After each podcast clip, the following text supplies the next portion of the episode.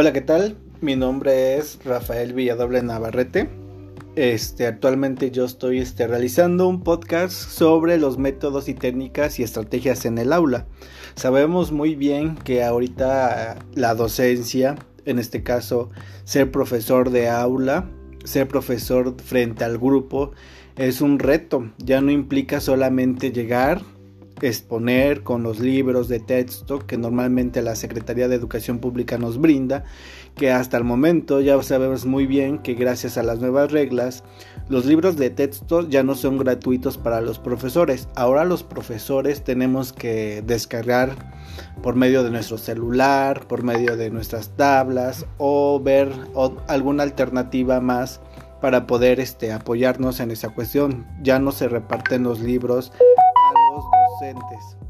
Así que este ahorita esa herramienta queda un poquito descartada porque ya no se nos brinda ese apoyo en la cuestión de libros gratuitos a los profesores. Pero eso no delimita la pues la verdad, siendo sinceros, la docencia, ¿no? La docencia es un cargo muy importante en la cuestión educativa. Ahora sabemos muy bien que los docentes se deben de preparar aún más. Son retos que se están este, haciendo mucho, mucho, mucho, muy grandes. No solamente es como repetías anteriormente, es llegar al aula, sacar el libro y decirle al estudiante, miren, van a hacer esto, van a hacer el otro. No, el docente tiene que primero planear, planificar, tiene que revisar los libros de texto donde lleve una formación continua. No puedes llegar el docente nada más a plantear una idea y no desarrollarla al 100. No, el docente debe de conocer antes que nada hacer una revisión de sus alumnos, que es una evaluación este, diagnóstica, una evaluación donde nosotros como profesores debemos de saber con qué estrategias o técnicas viene el niño. Sabemos muy bien que ahorita las circunstancias por la pandemia fue un ciclo escolar muy difícil, pero no delimita ahorita la cuestión de que nosotros como profesores debemos de actuar de una forma muy buena. ¿Por qué? Porque sabemos que ahorita eh, hubo deficiencia en la cuestión de aprender en este ciclo escolar, porque no todos contaron con las herramientas suficientes para poder brindar educación o tener más que nada cercano a su profesor, a su profesora se tuvieron que buscar alternativas, pero yo a mi consideración no veo que fueron extremadamente excelentes. Los docentes, la gran mayoría le echó las ganas que pudieron para poder sacar a sus alumnos adelante, ¿no?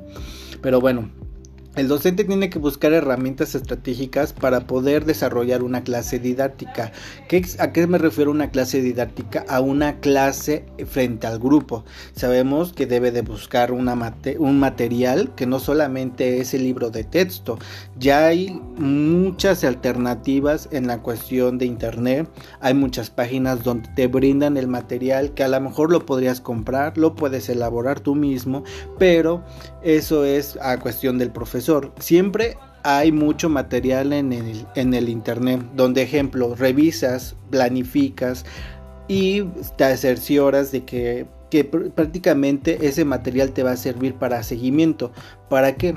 Porque el, no es solamente el, el, libro, el material didáctico que funciona en los alumnos. Para que el aprendizaje sea significativo, tiene que haber material extra para poder este, así ampliar este, su conocimiento, ponerlo a explorar más allá de lo que siempre ha sido, que ha sido un libro y que no, que tenemos nosotros como responsables, como profesores de grupo, tratar de que el niño o el alumno explore más allá de su aprendizaje.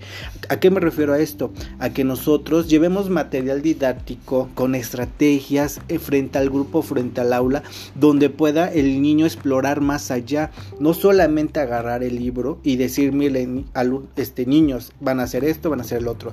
a lo mejor en el libro no, le, no se le es suficiente el, o no se le quedó grabado, o no se le, este, no fue suficiente para que el alumno aprendiera. Por eso se debe de buscar una estrategia este, pedagógica donde el alumno sea confiable en la cuestión de que tenemos que entregar un material extra para que o una de dos o lo realice en el salón o lo lleve a su casa. Es yo normalmente uso esa técnica. Yo lo que hago es explorar los libros, veo de qué tema se va a hablar, lo pongo en el pizarrón, lo explico, doy ejemplos, Después de ese ejemplo busco material didáctico sobre eso. Trato yo normalmente de buscar material interactivo. ¿A qué me refiero que sea un material interactivo? Que pinten, que recorten, que busquen, que este que se hagan equipos entre ellos, o sea, que sea un, un, aprendizaje significativo para ellos. Pero bueno, este, eso es yo lo que yo hago. Normalmente trabajan en el salón, el libro de texto, les agrego un material extra y aparte de tarea les doy otro material extra en hojas de color o en hojas de blancas donde se llevan ellos de tarea y así yo me doy cuenta si el alumno lleva este regresando reviso la tarea y veo si su aprendizaje fue significativo. Porque no solamente es enseñar por enseñar sino tenemos que buscar una estrategia una técnica donde veamos que el niño pues sí, sí puede aprender no así es